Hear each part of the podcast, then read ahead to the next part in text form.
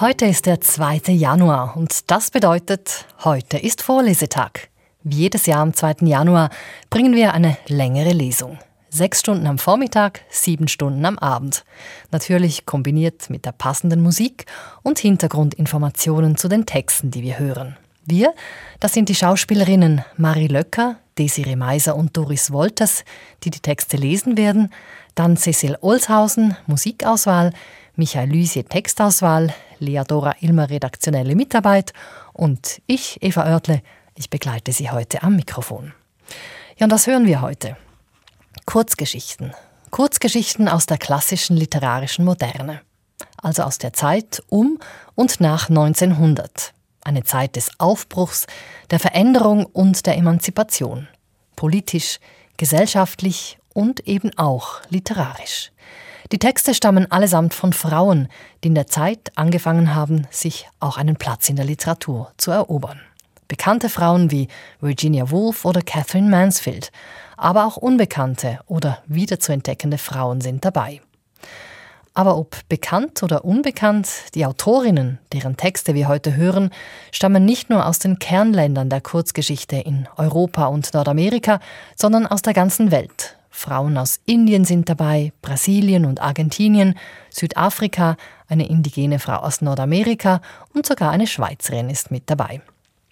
Die Texte stammen aus einer einzigartigen Anthologie mit Texten von Frauen aus der klassischen literarischen Moderne, die vor etwa einem Jahr erschienen ist. Prosaische Passionen heißt das Buch. 101 Geschichte von 101 Frau sind darin versammelt. Wir haben für Sie das Beste daraus ausgewählt. Und da steigen wir jetzt ein mit den ersten beiden Geschichten. Sie gehören zu den ältesten Texten dieser Sammlung und stammen von Frauen mit Jahrgang 1850 und 1851. Texte von Kate Chopin aus den USA und Emilia Padro Bazan aus Spanien. Sie drehen sich um frühe Formen des Widerstands und der Emanzipation. Es lesen Marie Löcker und zuerst Doris Wolters. Kate Chopin Die Geschichte einer Stunde da man wusste, dass Mrs. Mallard unter Herzproblemen litt, verhielt man sich äußerst vorsichtig, um ihr die Nachricht vom Tod ihres Mannes so schonend wie möglich beizubringen. Es war ihre Schwester Josephine, die es ihr in stockenden Worten mitteilte, mit verschleierten Hinweisen, die halb enthüllten und zugleich verbargen. Auch der Freund ihres Mannes Richards war zugegen und in ihrer Nähe. Er war es gewesen, der sich in der Zeitungsredaktion aufgehalten hatte, als die Kabelnachricht von der Eisenbahnkatastrophe dort eintraf, und der Name Brantley Mallet stand zu oberst auf der Liste der Getöteten. Er hatte sich noch die Zeit genommen, sich durch ein zweites Telegramm von der Richtigkeit der Information zu überzeugen, und sich dann beeilt, um möglicherweise weniger besorgten, weniger innigen Freunden beim Überbringen der traurigen Nachricht zuvorzukommen. Sie nahmen den Bericht nicht so auf, wie es vielen anderen Frauen erging, die etwas Vergleichbares erfahren mussten, nämlich in lähmender Unfähigkeit, dessen Bedeutung zu erfassen. Sie brach sofort in Tränen aus und warf sich ihrer Schwester in wilder Verzweiflung in die Arme. Als der erste Sturm der Trauer sich gelegt hatte, zog sie sich allein in ihr Zimmer zurück. Sie wollte von niemandem begleitet werden. Dort, mit Blick auf das geöffnete Fenster stand ein geräumiger, bequemer Sessel, in den sie sich sinken ließ, niedergedrückt von physischer Erschöpfung, die ihrem Körper zusetzte und bis in ihre Seele zu reichen schien. Auf dem offenen Platz vor ihrem Haus konnte sie die Baumkronen sehen, die alle vor neuem Leben des beginnenden Frühlings bebten. Ein köstlicher Hauch von Regen lag in der Luft. Unten auf der Straße rief ein Hausierer seine Waren aus. Der Klang eines fernen Liedes, das irgendjemand sang, drang schwach an ihr Ohr, und unzählige Spatzen zwitscherten in den Höhlen. Inseln von blauem Himmel zeigten sich hier und da zwischen den Wolken, die sich im Westen, wohin ihr Fenster zeigte, zusammengeballt und aufgetürmt hatten. Sie hatte ihren Kopf auf das Polster im Sessel zurückgeworfen und saß fast bewegungslos da. Nur wenn ein Schluchzen in ihre Kehle aufstieg, schüttelte es sie wie ein Kind, das sich in den Schlaf geschrien hat und in seinen Träumen immer weiter schluchzt. Sie war jung, hatte ein schönes, ruhiges Gesicht, dessen Linien Anspannung und sogar eine gewisse Strenge verrieten. Jetzt aber war ein dumpfes Starren in ihren Augen, deren Blick ins Nirgendwo ging, weit fort zu einem dieser blauen Himmelsflecken. Es war nicht ein Blick voller Nachdenklichkeit, vielmehr zeigte er die Abwesenheit jedes intelligenten Gedankens. Da kam etwas auf sie zu, und sie wartete darauf, voller Angst. Was war es? Sie wusste es nicht. Es war zu subtil und flüchtig, um es zu benennen, aber sie fühlte, wie es vom Himmel herabgekrochen kam und durch die Klänge, die Gerüche und die Farben, von denen die Luft erfüllt war, nach ihr griff. Nun hob und senkte sich ihre Brust in heftiger Erregung. Langsam begann sie zu erkennen, was da auf sie zukam, um von ihr Besitz zu ergreifen, und sie bemühte sich, es Kraft ihres Willens zurückzustoßen, so machtlos ihre schlanken weißen Hände gewesen sein mögen. Als sie sich diesem Gefühl ergab, entfuhr ihren leicht geöffneten Lippen ein kleines, geflüstertes Wort. Sie sagte es immer und immer wieder im Rhythmus ihres Atems. Frei. Frei. Frei. Das leere Starren und der schreckerfüllte Blick, die daraufhin eingesetzt hatten, wichen nun aus ihren Augen. Sie blieben wach und strahlend. Ihr Herzschlag ging schnell und das wallende Blut wärmte und entspannte jeden Zentimeter ihres Körpers. Unaufhörlich fragte sie sich, ob sich da nicht eine gespenstische Freude in ihr breit machte. Eine klare, überhöhte Wahrnehmung befähigte sie, die Vermutung als belanglos wegzuwischen. Sie wusste, dass sie wieder in Tränen ausbrechen würde, wenn sie die freundlichen, zärtlichen Hände im Tode gefaltet sähe. Das Gesicht, das immer nur voller Liebe auf sie geblickt hatte, erstarrt, grau und tot. Doch über diesen bitteren Augenblick hinaus spürte sie eine lange Abfolge von Jahren auf sich zukommen, die ausschließlich nur ihr gehören würden. Und sie öffnete die Arme und breitete sie aus, um diese willkommen zu heißen. Es würde niemanden geben, für den sie in den kommenden Jahren zu leben hätte.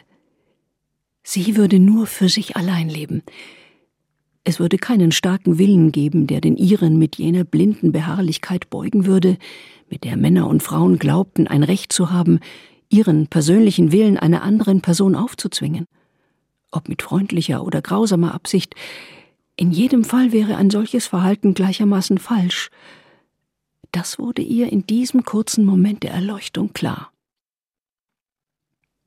Und doch hatte sie ihn geliebt, bisweilen oft aber auch nicht. Was machte das schon aus? Was konnte Liebe, dieses ungelöste Geheimnis schon bedeuten, angesichts des Besitzes von Selbstbehauptung, die sie plötzlich als den stärksten Antrieb ihres Daseins erkannte? Körper und Seele frei, wiederholte sie immer wieder flüsternd. Josephine kniete vor der verschlossenen Tür mit den Lippen am Schlüsselloch und flehte um Einlass. Louise, öffne die Tür, ich bitte dich, öffne die Tür, du quälst dich doch nur. Was tust du dort, Louise? Um Himmels willen, öffne die Tür. Geh weg. Ich quäle mich nicht. Nein. Sie trank durch das geöffnete Fenster vom wahren Elixier des Lebens. Ihre Fantasie spielte verrückt bei der Vorstellung der vor ihr liegenden Tage. Frühlingstage, Sommertage und alle anderen Arten von Tagen, die nur ihr gehören würden. Sie stieß ein kurzes Gebet aus, dass sie ein langes Leben haben möge. Erst gestern hatte sie mit einem Schaudern gedacht, dass sie ein langes Leben haben könnte. Sie erhob sich und öffnete die Tür auf das beharrliche Drängen ihrer Schwester hin. In ihren Augen lag ein fiebriges Triumphieren, und unbewusst präsentierte sie sich wie eine Siegesgöttin. Sie fasste ihre Schwester um die Taille und gemeinsam stiegen sie die Treppe hinab. Am Fuße der Stufen wurden sie von Richards erwartet. Jemand öffnete die Eingangstür mit einem Haustürschlüssel. Es war Brantley Mallett, der eintrat, ein wenig staubig von der Zugfahrt, aber gelassen, mit Reisetasche und Schirm in der Hand. Er hatte sich weit entfernt vom Unfallgeschehen befunden und wusste nicht einmal, dass sich ein solches ereignet hatte. Er blieb erstaunt stehen, als er Josephines durchdringenden Schrei vernahm und auch Richards schnelle Wendung bemerkte, weil der ihn vor dem Blick seiner Frau abschirmen wollte. Als die Ärzte eintrafen, stellten sie fest, dass sie an Herzversagen gestorben war. An der Freude, die tötet.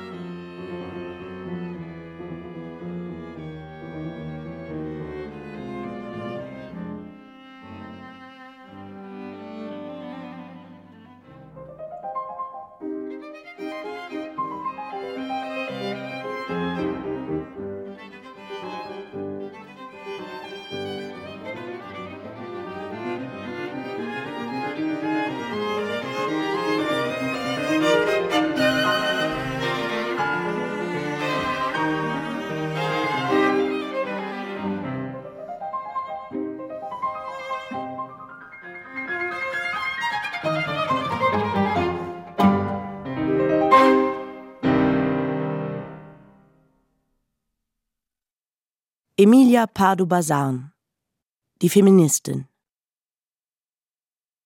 Die Bekanntschaft mit jenem Ehepaar machte ich im Badekurort Aguas Sacras. Der Mann, ein widerwärtiger, lästiger Griesgram, schleppte ein unheilbares Leiden mit sich herum, das ihn zwei Jahre später ins Grab bringen sollte. Die Frau, hübsch von Angesicht, pflegte ihn mit heiterer, ergebener Miene und ging beflissen auf seine Launen ein, die wie bei allen Kranken eigentlich eine Rache an den Gesunden sind. Bei aller Kränklichkeit hatte er doch Kraft genug, mit mürrischer Gereiztheit und unnachgiebigem Missmut über Gott und die Welt herzuziehen und mit verbissener Sturheit seine Theorien zu entwickeln. Seine Denkweise war teils inquisitorisch, teils jakobinisch, eine gar nicht so seltene Mischung, wie man vielleicht vermuten könnte. Die Gegensätze haben sich hier nicht nur berührt, sie sind zu einer unauflöslichen Verbindung verschmolzen. Geistige Beweglichkeit und Feingefühl, die liebenswürdige Gelassenheit erzeugen, sind bei uns stets seltene Kleinode gewesen. Und unser ohrenbetäubendes Geschrei, wenn wir in Cafés, an Stammtischen, bei Zusammenkünften auf Plätzen oder in Schenken miteinander reden, wäre genug Beweis, wenn andere Anzeichen es nicht zur Genüge bekunden würden. Der Kranke, den ich hier meine, ließ nichts und niemanden ungeschoren. Es gab kaum jemanden, den er nicht mit größter Härte aburteilte.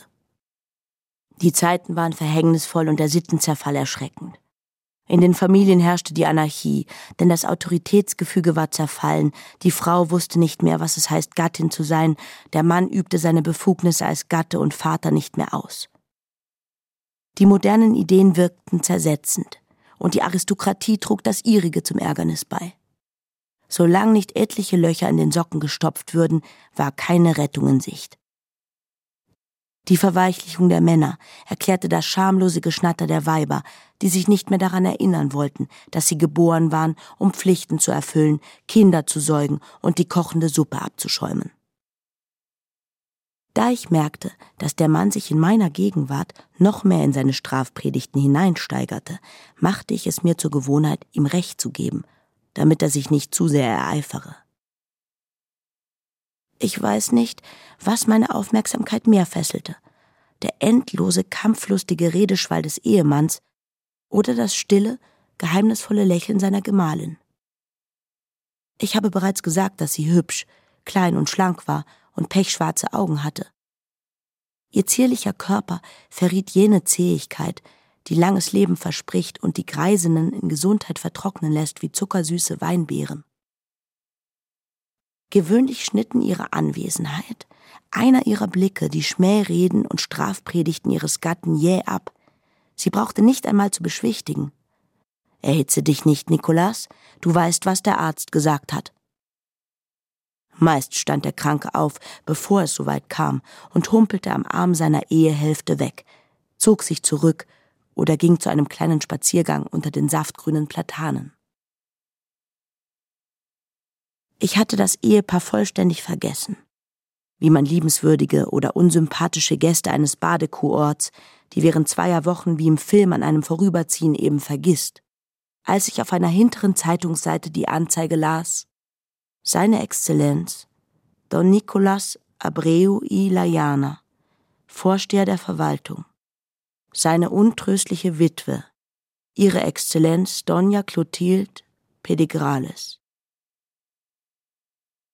Zufällig begegnete ich zwei Tage später auf der Straße dem leitenden Arzt von Aguasacras, dem klugen und feinsinnigen Beobachter, der aus beruflichen Gründen nach Madrid gekommen war, und wir gedachten neben anderen Verstorbenen auch des verdrießlichen Herrn mit dem versauerten Geschwätz.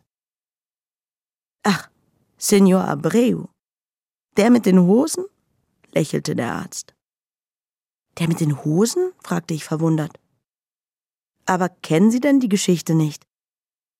Das erstaunt mich, denn in Badeorten gibt es keine Geheimnisse. Und diese Begebenheit war nicht nur allgemein bekannt, sondern wurde auch genüsslich breitgeschlagen. Na sowas.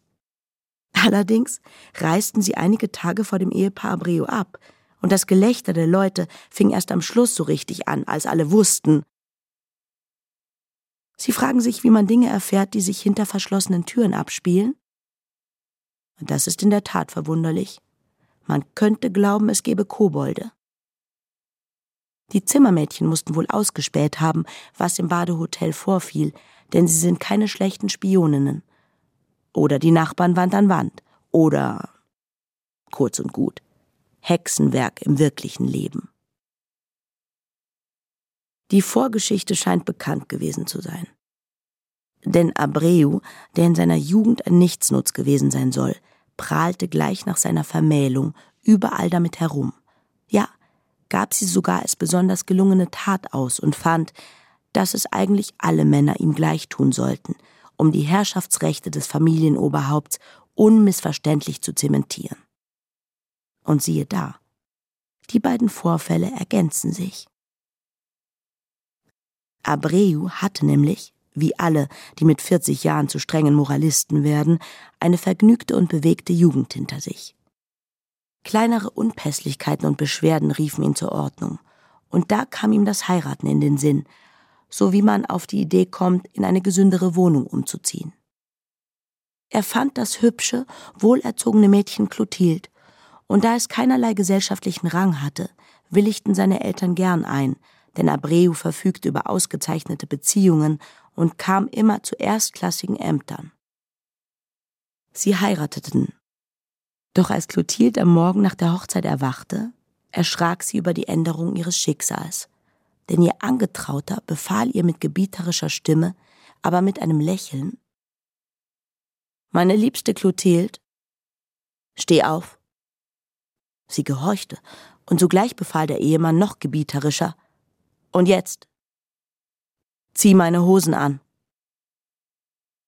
Sprachlos entschied sich die junge Frau, nun ihrerseits zu lächeln, in der Meinung, es handle sich um einen Flitterwochenscherz.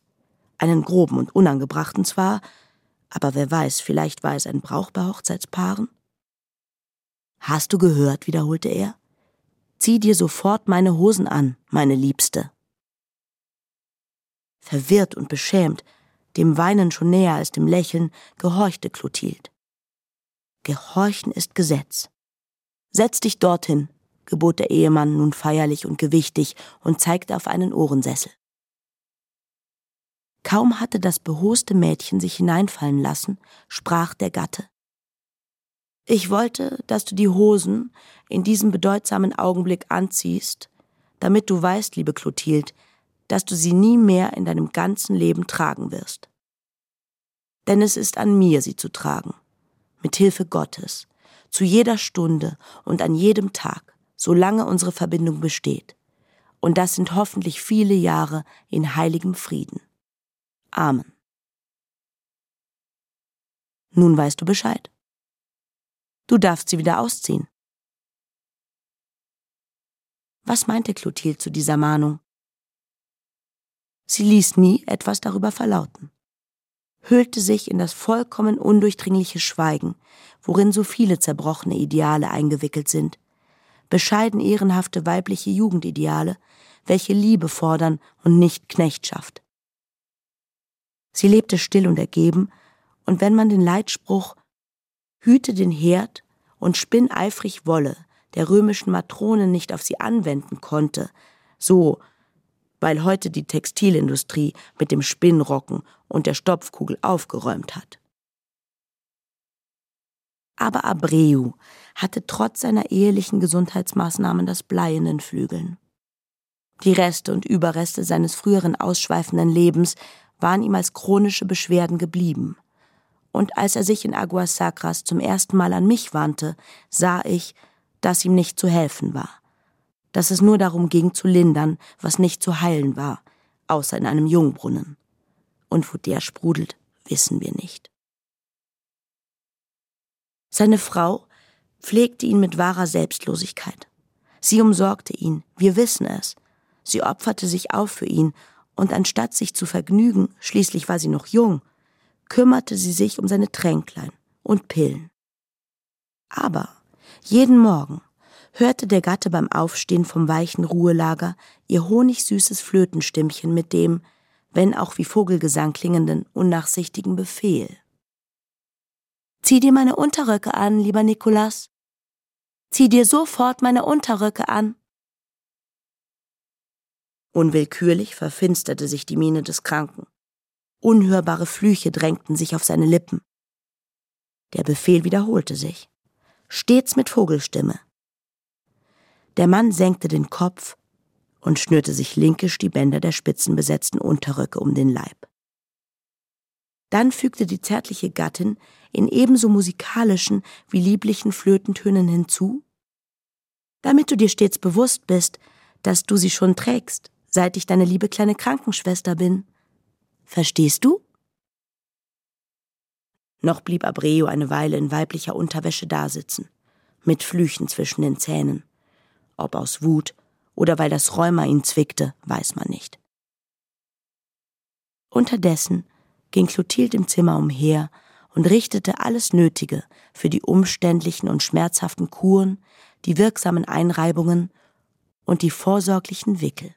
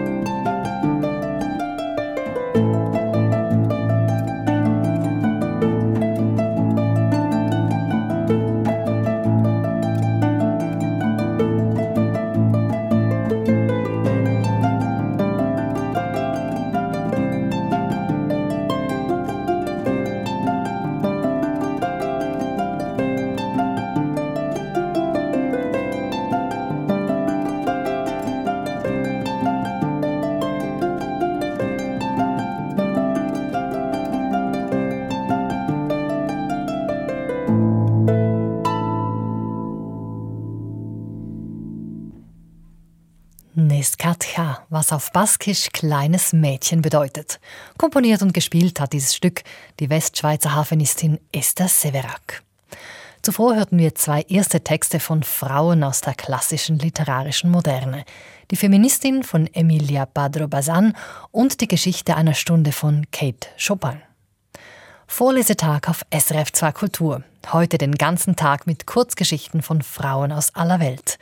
Und da folgt nun ein erster Text, der nicht in diesem gehobeneren Milieu spielt, das wir eben kennengelernt haben, sondern in einem ganz anderen. Hören wir die Geschichte Prostituiert von Neil Doff. Es liest Desiree Meiser. Neil Doff Prostituiert Wieder waren wir ohne Essen. Hein hatte zwei Tage lang mit seinem schweren Schmiedehammer auf den Amboss geschlagen, ohne etwas zu sich genommen zu haben. Er war auf einem Stuhl zusammengesackt, blass, mit hängendem Kopf und leblos an seinem Körper herabbaumelnden Armen und sagte immer wieder Ich kann nicht mehr. Ich kann nicht mehr.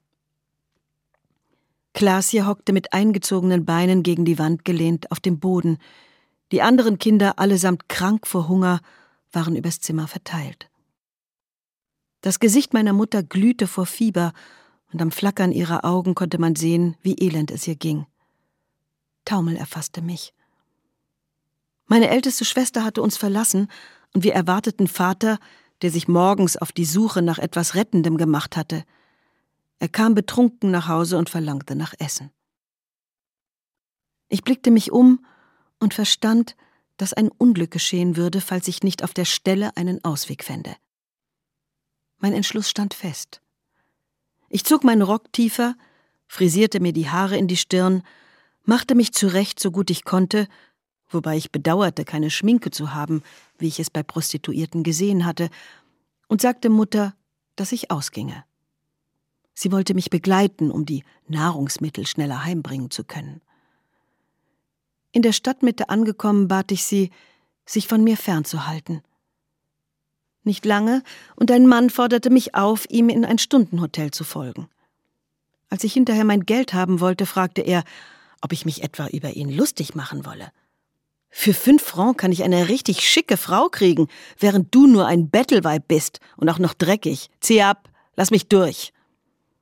Unten weigerte er sich für das Zimmer zu bezahlen. Die Vermieterin drohte, die Polizei zu rufen, so ließ er sich schließlich herbei. Am Ausgang schrie die Frau mich an. Dreckige Schlampe. Wenn du's noch einmal wagst, dich hier blicken zu lassen, mach ich dich fertig. Auf der Straße erwartete Mutter mich. Als ich ihr berichtete, was passiert war, wurde sie ganz starr. Was hätte ich tun können? Was hätte ich tun können? Ich habe riskiert, von einem Fremden geschwängert zu werden und mir die verdammte Seuche zu holen. Man hat mich beschimpft, und das alles für nichts und wieder nichts. Und die Kinder. Mein Gott, die Kinder. Wenn wir mit leeren Händen zurückkommen, werden sie sterben, sagte Mutter. Ich weinte, das Gesicht gegen einen Baum gewendet. Aber der Gedanke an unsere Kinder, die auf uns warteten, gab mir meine Lebenskraft zurück. Ich werde weitermachen, sagte ich. Aber du musst weitergehen, du folgst mir auf den Fersen. Ich hatte kein Taschentuch und als ich meine Tränen mit den Händen abwischte, beschmutzte ich mein Gesicht. Schon bald hörte ich ein Flüstern hinter mir. Kleine, Kleine. Ich wandte mich um und sah, dass mir ein Hühne folgte. Kleine, komm mit. Ich folgte ihm. Er brachte mich zu einem anderen Haus und gab mir einige Francs im Voraus.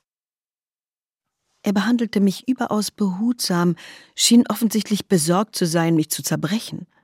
Er lachte über mein schwarzes Gesicht, er lachte über meine Magerkeit und amüsierte sich darüber, dass ich eine halbe Portion war. Und immer wieder sagte er Kleine, Kleine zu mir. Nach einer Weile wurde an der Tür geklopft und gerufen Hey Leute, eure Zeit ist rum. Wir warten schon, wir brauchen das Zimmer.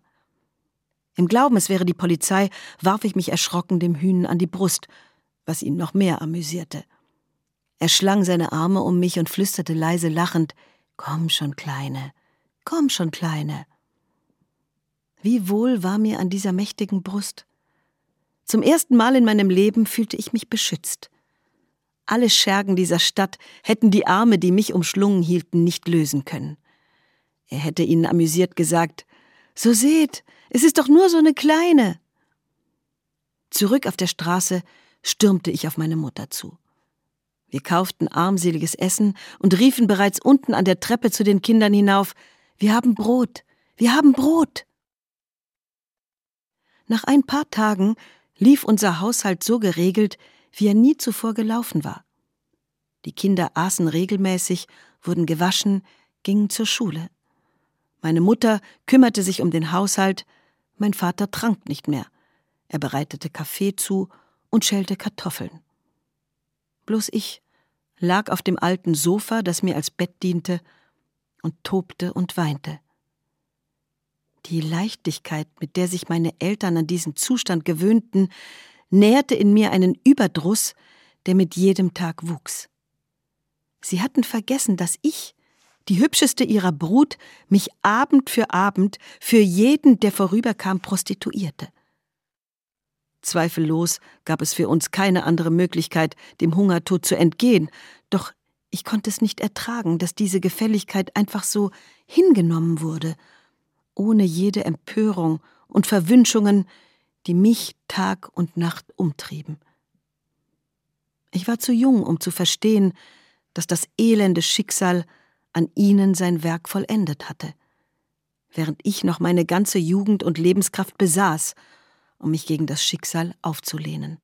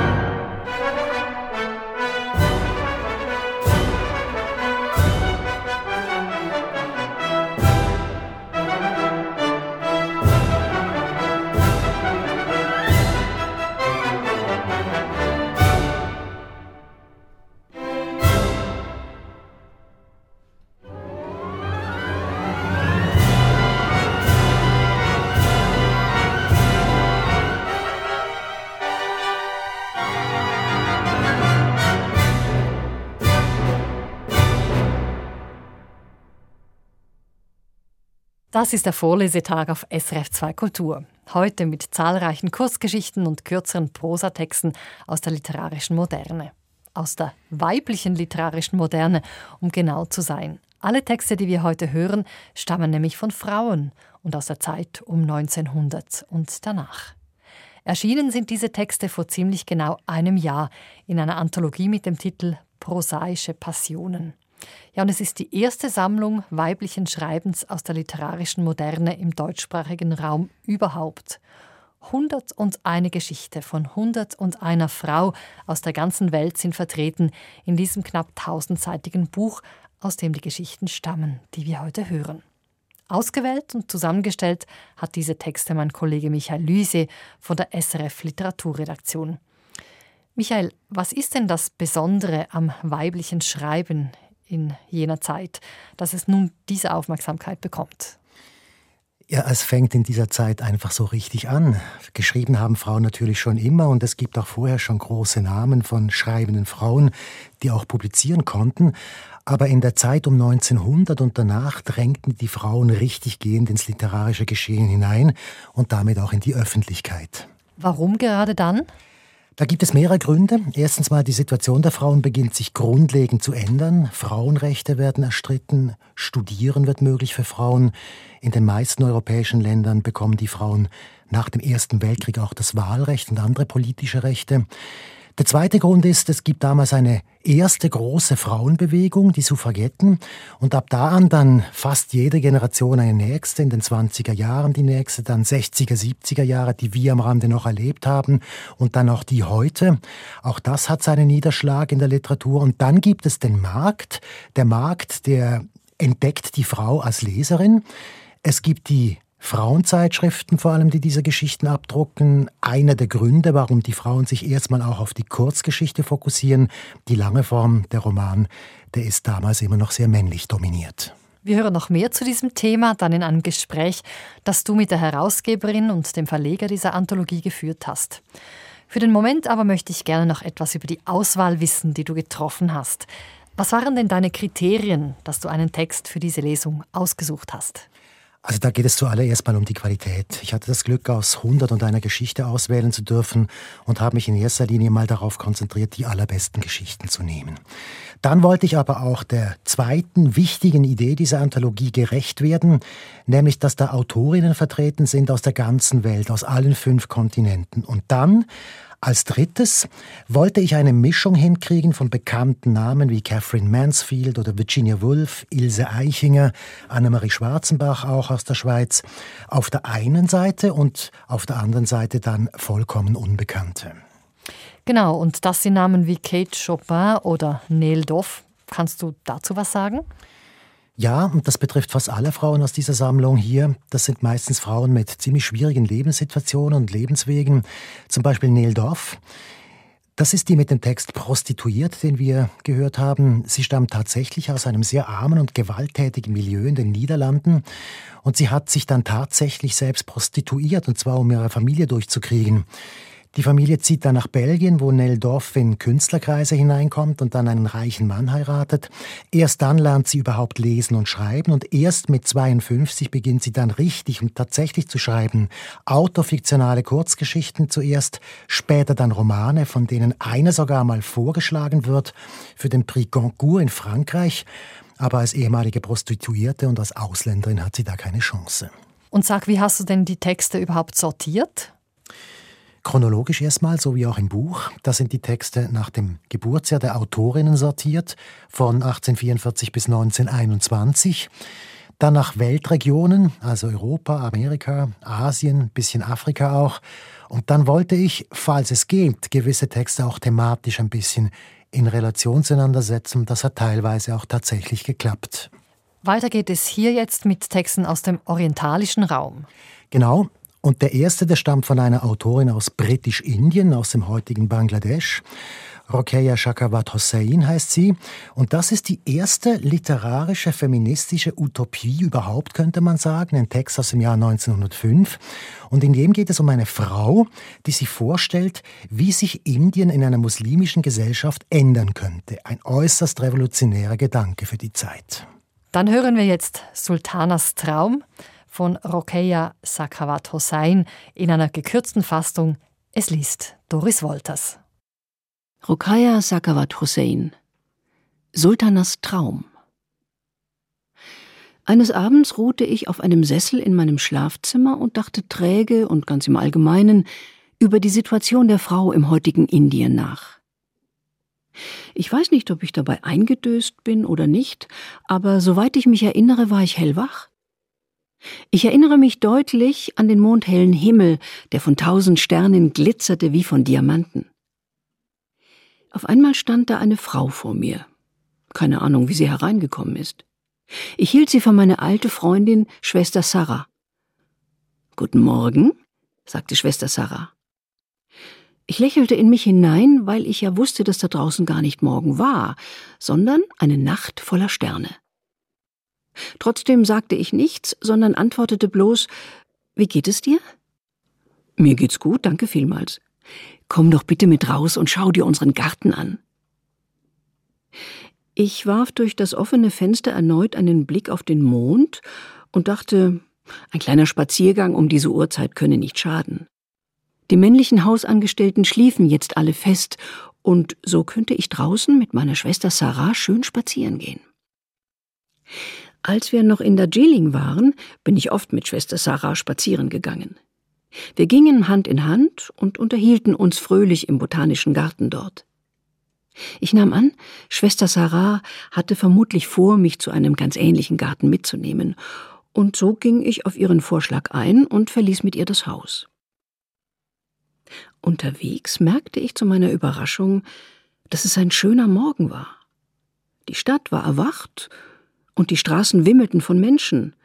Ich war ziemlich eingeschüchtert bei dem Gedanken, dass ich am helllichten Tag auf der Straße unterwegs war. Aber es war kein einziger Mann zu sehen. Einige Passanten machten Witze über mich. Obwohl ich ihre Sprache nicht verstand, war ich mir sicher, dass sie sich über mich lustig machten. Ich fragte meine Freundin, was haben Sie gerade gesagt? Die Frauen sagen, du wirkst sehr männlich. Männlich? fragte ich. Was wollen Sie damit sagen? Sie meinen, du bist so schüchtern und ängstlich wie ein Mann. Schüchtern und ängstlich wie ein Mann. Das sollte ja wohl wirklich ein Witz sein. Ich wurde ziemlich nervös, denn ich merkte, dass meine Begleiterin gar nicht Schwester Sarah war, sondern eine völlig Fremde. Wie hatte ich nur so dumm sein können und diese Frau mit meiner guten alten Freundin Schwester Sarah verwechseln? Und da wir Hand in Hand gingen, spürte sie, wie meine Finger in ihrer Hand zitterten. Was ist denn los, meine Liebe? fragte sie freundlich. Ich bin ein bisschen verlegen, sagte ich entschuldigend. Als Purdanashin bin ich nicht daran gewöhnt, unverschleiert herumzulaufen. Du brauchst keine Angst zu haben, hier einem Mann zu begegnen. Dies ist Ladyland, frei von Sünde und Gefahr. Die Tugend selbst regiert hier. Nach und nach fing ich an, mich an der Landschaft zu freuen. Sie war wirklich sehr schön. Ein kleines Rasenstück hatte ich zunächst für ein samtenes Kissen gehalten, und ich hatte auch das Gefühl, als ob ich auf einem weichen Teppich liefe. Und als ich nach unten blickte, sah ich, dass der Weg mit Moos und Blumen bedeckt war. Das ist aber hübsch, sagte ich. Gefällt's dir? fragte Schwester Sarah. Ich redete sie weiterhin mit Schwester Sarah an und sie mich mit meinem Namen. Ja, sehr, aber ich möchte nicht gerne auf die schönen zarten Blümchen treten. Keine Sorge, Sultana, das macht Ihnen nichts aus. Es sind Straßenblumen. Die ganze Stadt sieht aus wie ein Garten, sagte ich voller Bewunderung. Ihr habt alle Pflanzen so geschickt arrangiert. Na, euer Kalkutta könnte ein noch viel schönerer Garten sein, wenn deine Landsleute es nur wollten. Sie würden bloß denken, dass es unnötig ist, so viel Zeit auf die Gärtnerei zu verwenden wo sie doch so viel Wichtigeres zu tun haben. Eine bessere Ausrede wird Ihnen wohl nicht einfallen, sagte sie lachend. Ich wurde allmählich neugierig, wo wohl die Männer sein mochten. Ich war bestimmt hundert Frauen begegnet, seit ich hier unterwegs war, aber noch keinem einzigen Mann. Wo sind denn die Männer? fragte ich. An ihrem Platz, wo sie hingehören. Äh, aber erklär mir doch bitte, was du damit meinst, an ihrem Platz. Ach so, mein Fehler. Du kannst ja unsere Sitten und Gebräuche nicht kennen, du warst ja noch nie hier. Wir schließen unsere Männer zu Hause ein. Genauso wie wir in der Senana gehalten werden? Ganz genau so. Das ist aber komisch, sagte ich und brach in Gelächter aus. Schwester Sarah lachte auch. Aber liebe Sultana, es ist doch unfair, die harmlosen Frauen einzuschließen und die Männer frei herumlaufen zu lassen. Warum? Außerhalb der Senana ist es für uns nicht sicher, wo wir doch von Natur aus schwach sind. Ja, natürlich ist es nicht sicher, solange Männer auf den Straßen unterwegs sind oder wenn ein wildes Tier auf dem Marktplatz herumläuft. Natürlich nicht. Und wenn nun ein paar Verrückte aus der Anstalt ausbrechen und Menschen, Pferden oder anderen Geschöpfen Schaden zufügen, was würden deine Landsleute dann tun? Ja, sie würden versuchen, sie wieder einzufangen und in die Anstalt zurückzubringen. Danke. Dann hältst du es also nicht für vernünftig, die geistig Gesunden in einer Anstalt zu halten und die Verrückten frei herumlaufen zu lassen. Natürlich nicht, lachte ich leichthin. Aber im Grunde ist das genau das Gleiche, was ihr in eurem Land tut. Männer, die eine Menge Unheil anrichten oder zumindest dazu imstande sind, werden freilaufen gelassen und die unschuldigen Frauen in der Zenane eingesperrt. Wie könnt ihr nur die Männer unbeaufsichtigt draußen sich selbst überlassen? Wir haben doch keinen Einfluss auf die Organisation unserer Gesellschaft. In Indien ist der Mann der Herr und Meister. Er hat sich alle Macht und alle Privilegien angeeignet. Und die Frau hat er in der Senana eingeschlossen. Und warum lasst ihr euch einschließen? Dagegen kann man nichts machen. Schließlich sind Männer stärker als Frauen. Ein Löwe ist auch stärker als ein Mensch aber das versetzt ihn noch nicht in die Lage, die menschliche Spezies zu unterdrücken. Ihr habt eure Pflicht euch selbst gegenüber vernachlässigt und euer Naturrecht verwirkt, indem ihr die Augen vor euren ureigensten Interessen verschlossen habt. Aber meine liebe Schwester Sarah, wenn wir alles selber machen, was sollen dann die Männer noch tun? Gar nichts sollen sie tun. Es tut mir leid. Sie sind ja zu nichts zu gebrauchen. Einfach einfangen und in die Senana stecken. Aber wäre es denn so einfach, sie einzufangen und in ihren vier Wänden einzusperren? sagte ich. Und selbst wenn es klappen würde, würden dann nicht alle ihre Aufgaben, politische wie wirtschaftliche, mit ihnen in der Senana landen? Schwester Sarah gab keine Antwort. Sie lächelte nur milde.